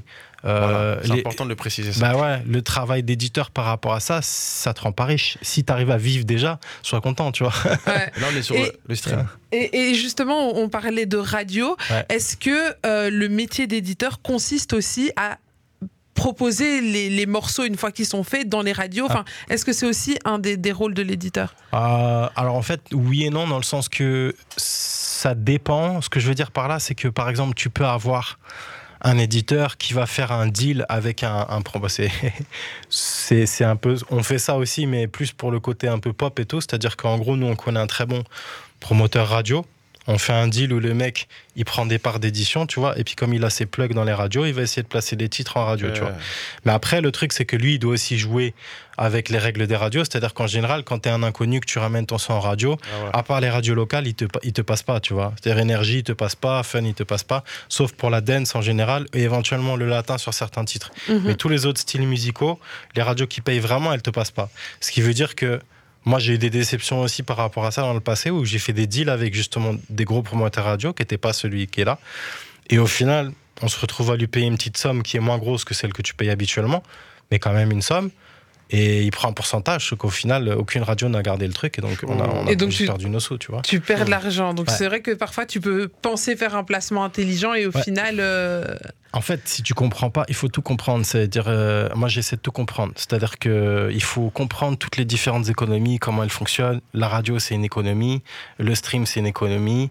euh, et elles fonctionnent de manière différente avec euh, des facteurs différents. Donc, il faut les comprendre, en fait. Si tu veux tirer ton épingle du jeu, ne pas perdre d'argent, il faut, il faut comprendre ces choses-là. Et, et comment elle fonctionne, du coup, cette, cette économie de la radio? Bah, la radio, On a fait, parlé du streaming tout à l'heure. Ouais. Aujourd'hui, la radio, combien coûte un passage en radio? Comment, ça, comment elle fonctionne, cette économie? Bah, en fait, comme on, comme on disait, euh, il y a, y a- pour le cas de la France, tu as plusieurs radios donc, euh, qui payent toutes à des, à des tarifs différents. Euh, je vais faire des fourchettes d'estimation parce que les chiffres euh, réels, sont, tu peux les trouver en- sur Internet. Mais en gros, tu as les grosses radios à portée internationale, genre RFI, France Inter, etc., qui du coup vont payer euh, 110 balles euh, le passage, un truc comme ça. Après, tu vas avoir Énergie et Fun, qui sont les grosses radios populaires qui vont payer peut-être entre 60 et 90 balles euh, par passage. Après, tu vas avoir euh, Skyrock, on tombe, je crois qu'on est, je crois qu'on est à 29 balles. Ah comme oui, ça. mais c'est vrai qu'on a l'impression que Skyrock, c'est... mais en fait, en vrai, c'est, c'est pas là-bas Bah qu'on fait des sous, tu vois. Tu peux faire Là-bas, des tu sous. fais, du- tu fais de la notoriété, peut-être, tu fais euh, de l'image, mais c'est pas là-bas que tu fais des sous. Tu vas faire des sous si par exemple tu as un titre qui, qui, euh, qui passe pendant 5 En mois, rotation. qui est blasté de fou en rotation, tu vois, là tu vas faire des sous. À partir de combien de passages on estime que, c'est un- que la rotation est correcte? Par jour? Franchement, euh, c'est dur, à, c'est dur à te dire comme ça, mais pour moi, si tu vas. En gros, si tu veux, pour te la faire courte, hein, il te faut. Il te faut. faut 40 000, il te faut 40 000 passages radio pour faire à peu près euh, 20 000, 30 000 balles. Waouh les- Donc en j'ai- fait, il y a j'ai- du taf. Non, mais là, je te parle. Là, je- Là, les pauvres artistes qui attention. nous écoutent. Non, non, non, C'est je veux quand même nuancer, je veux quand même nuancer parce que là je parle plutôt des, des petites radios parce que j'ai eu d'autres titres, j'ai eu un titre par exemple qui était passé euh, sur, euh, sur France Inter et tout ça, qui était Ok. passé je crois pas beaucoup de fois, genre 40 fois et qui nous avait rapporté je crois 7000 ou 8000 balles. tu vois. Non. Ouais. Donc ça veut dire qu'en fait ça dépend vraiment des radios. C'est pour ça que tu vois c'est une économie, si tu la comprends pas tu vas pas savoir comment miser, comment t'investir et tout, tu vois. Et- Et, et c'est fou, hein, parce que à l'heure actuelle, on peut se dire le rap, la musique afro, tout ça, enfin toute cette vibes là, Ouais. c'est ce qui, c'est ce qui est clairement le plus écouté. Ouais. Mais en fait, c'est boycotter des radios qui rapportent vraiment Ouais. de l'argent. En Bien fait. sûr, bien sûr. Et, et, et moi, le truc, si tu veux, c'est que j'ai- j'ai- j'encourage. Moi, je, pour être très direct, je pense que beaucoup de, jeunes de quartier, en fait, voient le rap comme un Eldorado, tu vois. Et ça, je pense qu'il faut le dire clairement, que le rap, ça peut payer très bien quand tu es artiste, par exemple. Moi, je pense que si vraiment tu as du talent en tant que rappeur, euh, monte ta propre structure, entoure-toi de mecs qui, qui savent gérer du business, fais ton propre label, comme ça tu as des parts du côté master qui vont plus, être plus élevées que simplement des parts d'artistes. Et puis, euh, essaye de te faire cartonner toi déjà, mais euh, j'ai envie de dire, euh, il faut pas croire que le rap c'est la, la source de, de millions. Les mecs en fait ils sont là et c'est une réalité ce que les gens disent. Il y a beaucoup de voitures louées, il y a beaucoup d'appartements loués, tu vois. Loués. Mais ouais, c'est vrai que quand, loués, quand on regarde les rappeurs, on a l'impression que le train de vie, il est, c'est magique, tu vois. Et c'est vrai que c'est c'est aussi le message que ça renvoie, Ouais. autant dans les paroles, autant dans les clips, Ouais. dans tout. On se dit, ok, c'est magique en Voilà. fait, tu vois. Ouais, c'est ça. Et en fait, moi, j'ai envie de casser un peu ce truc-là parce que c'est vrai que les scènes, ça, ça rapporte bien. Tu vois, quand tu vas être un SRH, je sais pas quoi, tu vas prendre des 50K par scène, voire plus. hein. Tu vois, quand tu vas aux États-Unis, un Chris Brown, il prend 250 000 dollars par scène. Ouais. Tu vois? Donc là, ça rapporte vraiment. Mais pour arriver à ce stade-là, il y a beaucoup de travail. Il y a énormément de travail. Donc, euh, en fait, si tu veux, moi, j'ai- moi je vais jamais briser les rêves de qui que ce soit. Je, je veux juste que les gens ils soient réalistes par rapport au fait que, tu vois, des fois, t'es des mecs qui foutent un truc en ligne. En trois jours, c'est devenu viral et tout. Bah là, c'est bon, c'est l'univers, il a décidé pour toi que tu dois y aller. Donc vas-y, tu vois. Mais pour le reste, moi, je pense qu'il faut pas se bercer d'illusions, tu vois. C'est-à-dire qu'il faut faire sa passion, il faut exercer sa passion. T'aimes la musique, faut, faut, faut, faut la, il faut la, la développer. Mais après, il faut pas se tromper. C'est-à-dire que même quand tu mises en tant que label sur un talent, il faut vraiment miser sur des, des talents qui, qui- voilà, que tu sois sûr que la personnalité du mec, le charisme du mec, euh, tout en fait tient debout, tu vois. Il vaut mieux avoir un talent vraiment où tous les facteurs sont réunis que 10 talents où tu te dis ah je vais les signer au cas où. Tu On vois verra, il y a ça qui est bien, mais. J'ai Moi, moi j'ai une enfin, quand on parle de radio, Ouais. la question que je- que j'ai, c'est- souvent ce qu'on ce qu'on se dit, enfin, c'est un truc de dans les, dans les couleurs, etc. etc. Ouais. Est-ce que c'est vrai que euh, les radios comme Skyrock ou autres, etc., Mhm. euh, demandent des, des points d'édition du coup à certains artistes pour pour, passer passer, les euh, morceaux, tout pour ça. passer certains morceaux. Est-ce que c'est un mythe ou c'est la vérité? Après, on va pas dire, on va pas viser Skyrock personnellement, Oui, en que fait, vrai, vois, Skyrock est, de, Skyrock est donné à titre d'exemple. Ça pourrait voilà, être Génération, ça pourrait être Ouais. euh, BX1, Ouais. qui sait Pourquoi pas, tu vois Attention. Peut-être. ouais. Mais, Moi, euh, moi, ça m'est jamais arrivé. Honnêtement, c'est-à-dire que bon, j'ai pas, j'ai pas fait 15 000 tubes radio non plus, tu vois. J'en ai, eu quelques-uns, mais j'en ai pas fait 15 000, mais j'ai jamais eu euh, Skyrock euh, qui a mis un, tu vois, un stop. Aujourd'hui, ce qu'il faut se dire, c'est que paradoxalement, justement, c'est le stream aussi qui va euh, guider les radios. C'est-à-dire, va Mhm. dire, ah, ce titre-là, il est apprécié par les auditeurs, il stream tout seul, il fait des bons chiffres, on va le mettre en rotation, tu vois. Donc le stream, il guide l'économie de la radio, et la radio de- derrière génère plus que le stream. En fait, ça qui est un peu drôle dans l'histoire, tu vois. Mais euh, génère plus que le stream pour le compositeur, l'éditeur et, et l'auteur, tu vois. Mais euh, en vrai, euh, il y a certaines grosses radios qui ont leur boîte d'édition, pour Mm. le coup. Mais malgré tout, elles peuvent pas, si tu veux. euh, C'est-à-dire que déontologiquement, ça se fait pas. Il n'y a pas de déontologie, cocotte. Ah, on est dans Ouais. la jungle, je sais, mais ayons un peu de je un, pense, non je pense que c'est pas pour ça qu'ils. Ok. Je pense qu'ils s'en privent pas dans certaines situations, mais je pense que c'est plus parce que il y a des morceaux qui prennent le pouvoir. Et en fait, le pouvoir, c'est le pouvoir, tu vois. C'est-à-dire Mhm. qu'en vrai, ils n'ont pas le choix que de passer ces morceaux. Ce morceau, il est viral et tout le monde le kiffe. On doit le passer. C'est comme, radio, par vois. exemple, pour parler d'un morceau qui est devenu viral, on reprend Weshden au moment où elle sort, tu prends Ouais. tes caleçons sales, machin. Ouais. Je suis sûr que de base, les radios auraient entendu ça, ils auraient dit jamais. Mais Ouais. Mais vu l'ampleur que ça prend sur les réseaux ça. sociaux, ça passe en boucle en fait. Exactement. Et c'est pour ça que tu vois, j'ai- j'ai j'ai- encore une fois, euh, moi je, je suis dans le réalisme, tu vois. C'est-à-dire que je veux jamais casser le. C'est possible. Il y a des miracles qui se passent. Moi, j'ai vécu euh, des, des petits miracles dans ma vie. Et, et- Une anecdote comme ça, euh, Bah, un miracle. Avant la pub. juste avant la Juste pub. avant la un, miracle avant la Honnêtement, pub. honnêtement, Migos, Migos, Straightening, Migos, le titre de Migos, un, c'est un miracle. C'est un miracle.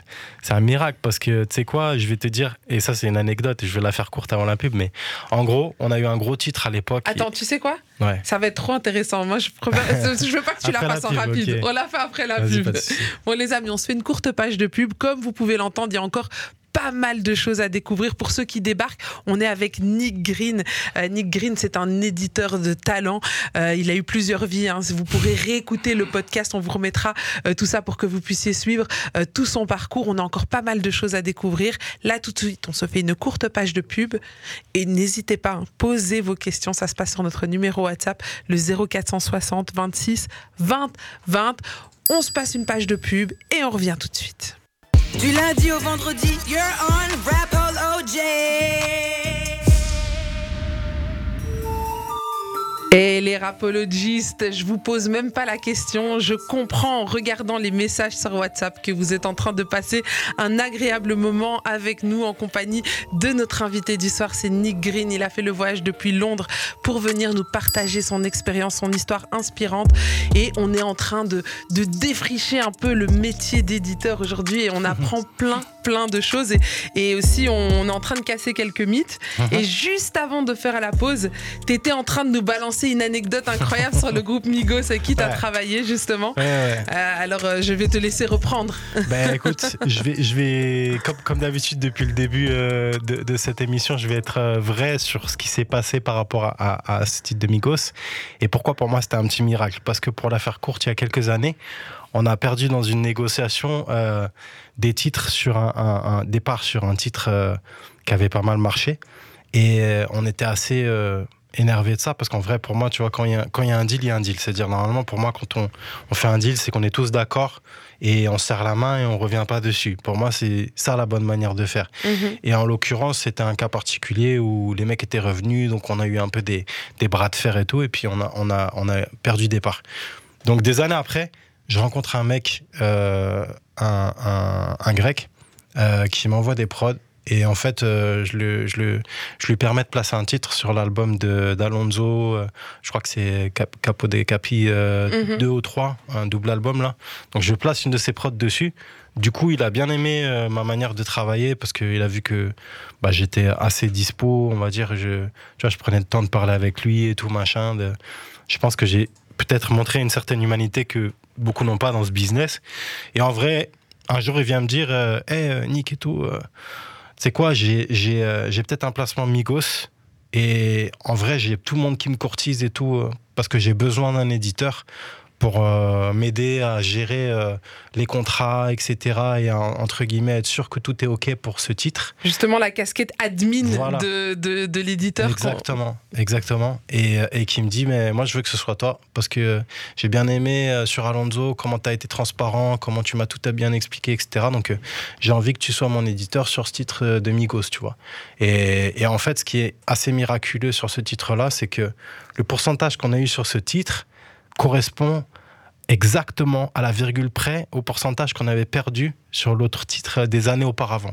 Donc, l'autre titre que vous aviez perdu, c'était quoi le morceau? Je peux pas le citer. Tu peux pas le citer? Ok, d'accord, on, on peut pas le citer. voilà. Mais celui sur lequel finalement tu te retrouves avec le même pourcentage? Straightening qui a été un- le single de comeback de Migos, euh, je crois en 2020, pendant, le, Mhm. pendant le Covid et tout ça. Et qui a cartonné, qui a tourné en radio un peu aux States et tout machin, pas mal d'ailleurs. Et donc, tu vois, en vrai, quand mon partenaire et moi, on a, on a quand même fait beaucoup de deals. Et quand on a vu qu'on avait exactement le même pourcentage, à la virgule près, comme j'ai dit, Euh, on s'est dit, c'est comme un cadeau du, de l'univers, tu vois, pour réparer ce qu'on avait vécu avant. Et c'est pour dire que en vrai, tu vois, il y a un truc où, tu vois, ce qu'on disait avant, euh, Barclay, sur le fait que quand tu donnes quelque chose, beaucoup pour quelque chose, ça te revient. Mm. Ben, moi, c'est un exemple typique de ça qui est arrivé. Et c'est pour ça que j'ai envie de dire que, tu vois, comme je disais, euh, depuis tout à l'heure, je dis beaucoup de choses où il faut faire attention, etc., qu'il faut pas euh, se faire des illusions sur la réalité euh, du métier d'éditeur, que ça va pas te rapporter des millions d'euros euh, directs, etc. Ça, c'est vrai. En revanche, euh, si tu es bon dans ce que tu fais, on va dire que tu as une ouverture aussi pour comprendre comment ça fonctionne, pour t'adapter, tu peux faire des grandes choses quand même. Et moi, Mhm. j'ai, moi, je sais que, moi, à l'époque, quand on avait, on, on pensait qu'on pouvait faire que du rap. Moi, je m'étais donné le défi de faire d'autres choses. Donc, on, on- on- on a fini par avoir un titre avec Luan, par exemple, alors que tout le monde nous disait deux titres avec Luan d'ailleurs. Tout le monde nous disait, ah, c'est pas possible de bosser avec Luan, machin, tu vois. C'est trop verrouillé, c'est Exactement, ça. ouais, exactement, c'est trop verrouillé, tu vois, c'est exactement ça. Après, des années après, on m'avait dit, ouais, machin, la K-pop, c'est pas possible et tout. Boum, j'ai tapé euh, deux singles de platine en K-pop. Donc en vrai, au cours de ma carrière, euh, j'ai toujours, euh, j'ai toujours dit aux gens, euh, rien n'est im- n'est impossible. Mais maintenant, c'est à toi de comprendre l'environnement. Comme on disait tout à l'heure, il faut que tu comprennes l'environnement si tu veux tirer ton épingle du jeu, tu vois. Et il faut pas, et les illusions, ça, ça remplit pas l'assiette, tu vois. Ouais. C'est-à-dire, euh, il faut base-toi sur les faits, base-toi sur la réalité et construire par rapport à la réalité. Et si tu fais ça, ben, tu pourras gagner. Et peut-être qu'il y a, il y a très, très, très, très, très peu de gens dans la, dans la musique qui deviennent réellement millionnaires. Moi, je suis pas millionnaire. J'espère peut-être être l'un jour. On te le On le souhaite. souhaite aussi. Merci. On te le souhaite. On sait qu'on so- qu'on soit ensemble. Voilà, Ah. exactement. On, on fera, Ah, on fera, euh, qui va provoquer l'yacht d'en face, tu vois. Voilà, exactement, exactement. Je sais pas si madame elle sera contente, mais Moi, je pense que ma, ma femme sera contente si on a un yacht. si on, provoque, si on sûr. provoque le yacht d'en face. euh, je- Ah, t'inquiète, c'est une bonne guerre, c'est c'est Voilà, amical. c'est Allez, go, let's go Compétition amicale. C'est cool. Ça me plaît bien comme image. Ah, pas mal, hein Et donc, euh, et donc ouais, il y a quand même du, du pause. Enfin, c'est vrai que depuis tout à l'heure, on, on était vraiment en train de mettre en garde parce que Ouais. c'est aussi important de le faire parce qu'il y a sûr. beaucoup. euh, en tout cas, moi, pour être totalement honnête avec vous, la vision que j'avais du métier d'éditeur, c'est la la bonne planque. En fait, Mm. c'est t'as pas grand chose à faire et tu prends beaucoup, mais en fait, tu m'as fait réaliser aussi que c'est pas nécessairement ça. Non, exactement, et surtout que ça rapporte pas autant que les gens pensent, parce que c'est pas parce que les disques d'or, tout ça, c'est joli, mais c'est des trophées en fait. Ça Mhm. veut dire que ça te rapporte pas l'équivalent d'un appartement, loin de là, tu vois. Hmm. Et moi, j'ai vu des mecs qui faisaient 300 placements par an, euh, et qui ont des, des- beaucoup plus de disques d'or que moi en rap français, par exemple, et qui, et qui, ne, qui aujourd'hui font autre chose. Ce qui veut bien dire qu'ils doivent pas être Ah, qu'ils forcément. font un truc à côté, tu veux dire. Ouais. Ouais. Ouais, ouais. Donc, donc, tu vois, c'est dire qu'au bout d'un moment, en fait, il faut diversifier aussi. Moi, c'est ce qui m'a amené à me diversifier aussi musicalement musicalement. Parce que j'écoute aussi d'autres styles musicaux, mais j'ai aussi d'autres business à côté. Tu vois, je suis pas que dans la musique, comme j'aime bien dire. Mhm. Je suis pas marié à la musique. J'adore la musique, mais j'ai Ça, c'est d'autres potentiels. dire, T'as su ouvrir aussi tes, tes- tes Ouais. horizons. Mais Ouais. après, euh, euh, tu disais que enfin, les disques d'or, justement, qu'on en parle. Ouais. Toi, euh, après 8 ans d'activité, je lis ici que tu avais déjà 40 disques d'or. Et même ça, ça rend pas millionnaire. Ben non, tu vois, c'est fou. Hein. Avec des platines et des diamants dans tout ça, dans le lot. hein, je- bah, on doit être à peu près à, on doit être à peu près à 20, 20. On a participé, enfin, je te compte pas les singles d'or, mais on doit être à une dizaine de singles d'or. On doit être à, on a participé à peut-être, euh, je sais pas, une quinzaine de, de- d'albums euh, qui sont devenus or, euh, quinzaine d'albums devenus platine. On a un ou deux singles de diamants, enfin bon, tu vois. C'est un, un beau résultat. Ouais, c'est un beau résultat. Ah. Mais tu vois, la réalité, c'est que je ne suis pas millionnaire. Donc, les gars, le métier d'éditeur, là, attention. Ne- tu vois Ouais, mais à Ne misez contrario, pas tout dessus, à c'est contra- chouette. Mais c'est pas. mais à contrario, t'es pas à plaindre non plus. Ah. Non, je suis pas à plaindre. Ah, il est pas Ça, faut hein. dire, hein, Je suis pas à plaindre. Mais est-ce que euh, une idée de ton catalogue musical, quoi, ça se compte en centaines, en milliers, en De quoi tu veux dire de, des- de ton catalogue de, de, de sons Financièrement ou, Non, euh, non, je parle pas d'argent, je parle de, Ah. de catalogue de sons, Ouais, de titres, Ah de même morceaux. pas. Je suis à, je suis à- j'ai même pas. euh, je dois avoir. Pff, je dois avoir 220, 220 titres à peu près à mon catalogue, je pense. Mais j'ai bossé avec plus de 90 artistes différents. Donc en fait, j'ai bossé sur beaucoup de projets différents. En fait, ce qui est bizarre dans mon parcours, c'est que souvent, j'ai eu un titre ou deux titres sur à chaque fois un album différent. Tu vois Ok. Donc à chaque fois, c'était des nouveaux artistes, des nouveaux artistes. Enfin, quand je dis des nouveaux, euh, ça pouvait être Luan, Booba, euh, Nino, tout ce que tu veux. Mais à chaque fois, c'était des artistes que j'avais pas encore eu. Donc mon parcours, il est particulier parce qu'il y a d'autres, ils vont bosser avec toujours les mêmes Le artistes même toute leur vie. artiste. ouais.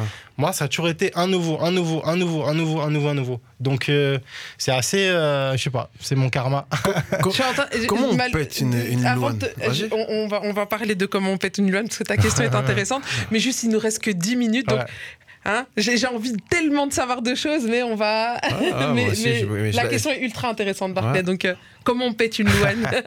Ben, écoute, en fait, Luan, c'est particulier parce qu'on avait un compositeur à l'époque co-signé euh, entre notre boîte et Warner Chappell qui s'appelait euh, qui s'appelait qui s'appelle Wolfgang et à l'époque euh, son manager était en bon terme avec Damso votre euh, votre cher Damso Ah, Avec qui t'as bossé aussi? Avec qui j'ai bossé ben, grâce à- à- au manager de Wolfgang finalement qui le connaissait d'avant le succès pour la petite histoire donc en gros, ce qui s'est passé, c'est qu'on a eu deux titres sur Lithopédion grâce à, à cette relation et, et au lien business qui nous unissait tous. Et Damso a écrit ensuite euh, deux morceaux sur des prods de, de Wolfgang qui ont fini dans les mains de Luan et en fait qui sont devenus les titres de Luan. Mais Donc ça n'aurait pas existé sans Damso, ces deux titres-là. Voilà. Mais c'est et c'est vrai qu'on oublie souvent qu'il y a des rappeurs qui écrivent pour la variété française. On, on- c'est quelque chose Ouais. que, qui n'est pas forcément affiché partout, tu vois, Les et qu'on ne dit pas, mais, euh, Ça, mais ça- c'est ça fait baisser la street cred. tu vois. Non, mais moi, moi, pour moi, au contraire, moi, ça, ça, ça le rend d'autant plus talentueux de se dire qu'il peut Ouais. écrire du rap, il peut écrire des sons pour Louane. et tu peux même Et- écrire et des là- films comme Kerry James. Ouais. Ouais. Donc Et- quand on a une plume, les gars, ça aussi, les rappeurs, pensez-y. Si vous savez écrire, vous pouvez écrire des films, vous pouvez écrire des bouquins, vous pouvez écrire des... Tu vois Et ça, c'est là où on parle de potentiel et d'étendre son potentiel. C'est-à-dire le rap, c'est une chose. Mais le talent d'écriture, tu peux faire énormément de choses avec. Tu peux bosser dans la pub, tu peux faire plein de trucs.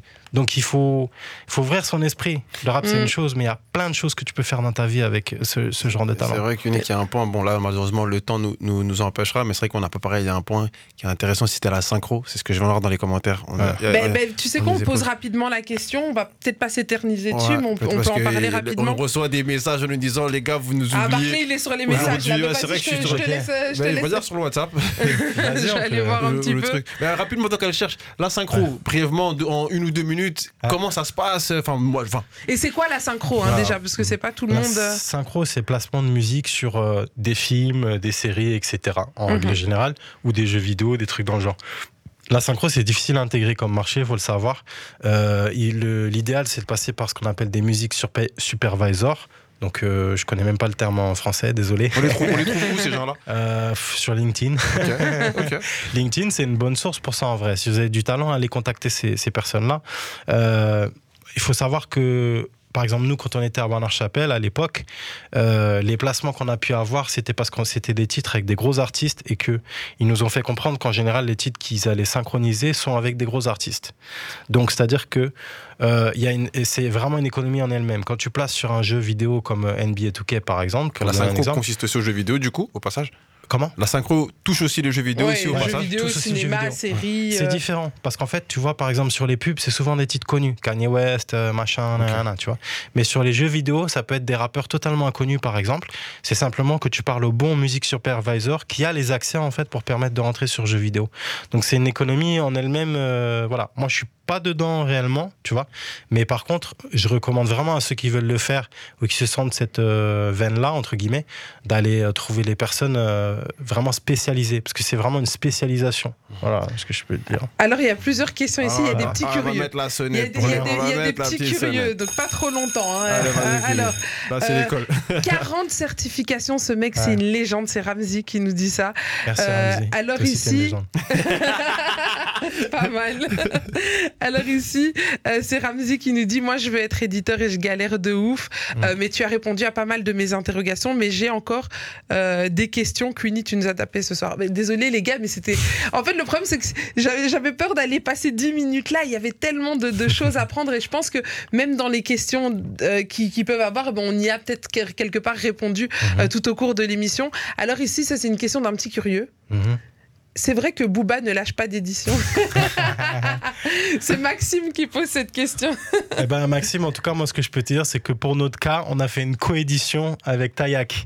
Donc c'est-à-dire qu'on a fait 50-50 avec Tayak. Voilà. Donc voilà, il y a voilà. Donc, donc, en- pour mon cas particulier, Booba a lâché des éditions. Ah, ouais, ouais, donc, là, les- donc le mythe est encore entre. Peut-être qu'il a changé hein, depuis. Non, je sais pas.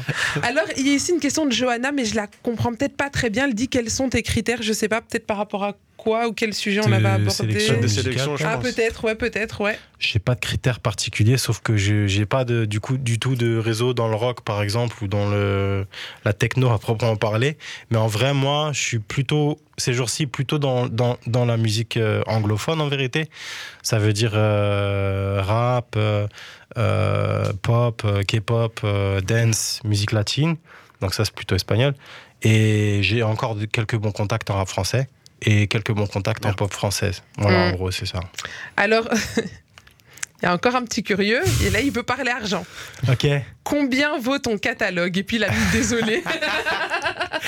Euh, et franchement, je, je vais pas répondre à cette question. La- la Désolé. vérité, ouais. Mais ce que je peux te dire, c'est que il faut savoir que j'ai, j'ai, euh, c'est difficile de récupérer certains droits à l'inter. Euh, Mhm. Donc y a, y a des, j'ai eu des gros titres à l'inter sur lesquels j'ai pas encore été payé des années après la sortie. Et ça, c'est important à savoir. C'est très compliqué des fois de récupérer son oseille euh, sur, le, sur tout ce qui est inter. Donc c'est en général facile d'être payé sur les sorties françaises, parce que la Mhm. SACEM est efficace pour ça. Mais pour les sorties inter, ça peut prendre très longtemps. Donc euh, voilà. Ça veut dire ceux qui font de la musique en Afrique, par exemple, parce qu'on là, on se voit, c'est vrai qu'on bon, bref, doucement, il se passe quelque chose en Afrique en ce moment avec les artistes qui Ouais. commencent à péter, etc. Ça veut dire qu'eux aussi sont concernés par le même cas aussi, du coup, que, si on comprend bien, à l'international. Est-ce que. Ça dépend, en fait. Ouais, enfin, c'est une vraie question que tu me poses là, parce que c'est difficile à. C'est difficile à dire parce que je connais pas les. Je sais pas c'est quoi l'équivalent de la SACEM par exemple, euh, tu vois, en, en Côte d'Ivoire ou au Mali. Voilà. Avec Sidi Donc du coup, euh, difficile. C'est vrai que ça, ça doit être euh, en fonction de chaque pays, en fonction des lois et des, des systèmes qui sont mis en place. À mon avis, ça doit euh, beaucoup changer d'un côté à l'autre Ouais. du monde. Allez, une dernière encore- question. Euh, alors, Et mais il y a pas mal de compliments. hein. Merci d'être venu, respect. Euh, t'es un boss, en plus, t'es très humble. Enfin, il y a des cœurs, gars. des flammes. En tout cas, Et euh, je pense que tu as ravi notre public et tu nous as ravis. Merci, merci. Euh, nous aussi. Mais euh, il nous reste pas beaucoup de temps. J'ai encore euh, des petites euh, questions plutôt ben, sur ce que tu es en train de, préparer maintenant, sur l'avenir. Bon, on va juste quand même citer, parce qu'on n'a pas eu le temps de le faire, mais c'est quand même quelqu'un qui a travaillé avec des, des, des noms. On a cité Louane tout à l'heure, Migos, Booba, on a cité Tory Lanez. Est-ce qu'on en a oublié? Est-ce que tu as encore des, des, des pépites comme ça des... Bien sûr. Ben après, vous pouvez aller voir mon, mon site si vous voulez Nextplay Music Group. Ah ben voilà. Il y a tout, il y a tout, tous les, tous les, tous les, à plus, à 90% des titres sont dessus, donc vous pourrez écouter, euh, voilà, de Damso à Booba, à Nino, à, à de la K-pop, à Luana, etc., etc. Et Ben, est-ce on, que. on- on mettra aussi le site, désolé euh, Barclay de te couper, on mettra le site aussi sur notre page Instagram, comme ça si ça vous intéresse, euh, vous pourrez aussi aller retrouver. Et Il reste deux minutes, on va peut-être parler Euh, rapidement des, peut-être les citer, les artistes avec qui tu travailles aujourd'hui. Très bien, tout à fait. Ben, il y a trois artistes en particulier euh, d'Angleterre que, sur lesquels on, on travaille et qu'on développe parallèlement à ces, ces placements, etc. Donc il y a Div- Divina Blackson, qui est une chanteuse plutôt pop, John Norris, également plutôt pop, et j'ai un rappeur aussi de UK qui s'appelle Anonymous, GIA. Je vous recommande vraiment d'aller voir ces artistes. Ils ne sont pas encore au même niveau euh, euh, financier et de chiffres que beaucoup de choses que j'ai faites, mais Mhm. je fais tout pour qu'ils y arrivent et je me bats pour eux parce que, parce que voilà, j'adore leur musique et, et je les adore humainement. Et donc ici, là, tu changes de casquette en fait euh, avec eux. C'est Plus pas producteur, Ouais, maintenant, t'es plus dans, un le rôle coup. de. Et pourquoi est-ce que pourquoi cette transition? Pourquoi passer de l'un du métier d'éditeur à, à Parce que c'est producteur? très intéressant, parce que tu t'occupes aussi de l'aspect visuel, tu t'occupes de réfléchir à des campagnes de, de promo, tu t'occupes vraiment de... Quand tu places, en fait, tu places un titre et ensuite tu n'as plus le contrôle dessus, tu sais pas ce qu'il va devenir. Là, tu, tu peux plus vraiment construire avec l'artiste. Euh, et puis c'est une aventure humaine, à proprement parler, donc euh, voilà. Incroyable. euh, On mettra aussi les Instagram des artistes, etc. On, on mettra un maximum d'infos. on espère qu'un jour tu Euh, viendras et- avec eux. On Et, sera plaisir de et faire ouais, un et que rapologie tu et un rapologie incroyable. Ça, c'est International. super idée, Ah Barclay. ouais. Les amis, il reste moins d'une minute. Je tiens à remercier tous ceux qui nous ont suivis tout au long de cette émission. Je tiens aussi à remercier Nick Green de nous avoir fait l'honneur de venir et, de, à vous et pour toutes ces confidences aussi. C'est Bah, incroyable. bien sûr, hein, ça reste entre nous, les amis, bien sûr. Ah, ça reste entre La nous. famille Rapology dans la maison. Les amis, si vous venez d'arriver et que vous avez manqué ça, ne vous inquiétez pas, vous aurez les rediffs sur les plateformes, tout ça. On vous mettra toutes les infos sur notre page Instagram. Je vous fais des bisous et je vous dis demain 20h. Peace la famille Peace N'hésite pas à t'abonner sur Twitter, TikTok, Instagram et Facebook. On est disponible partout. Suis-nous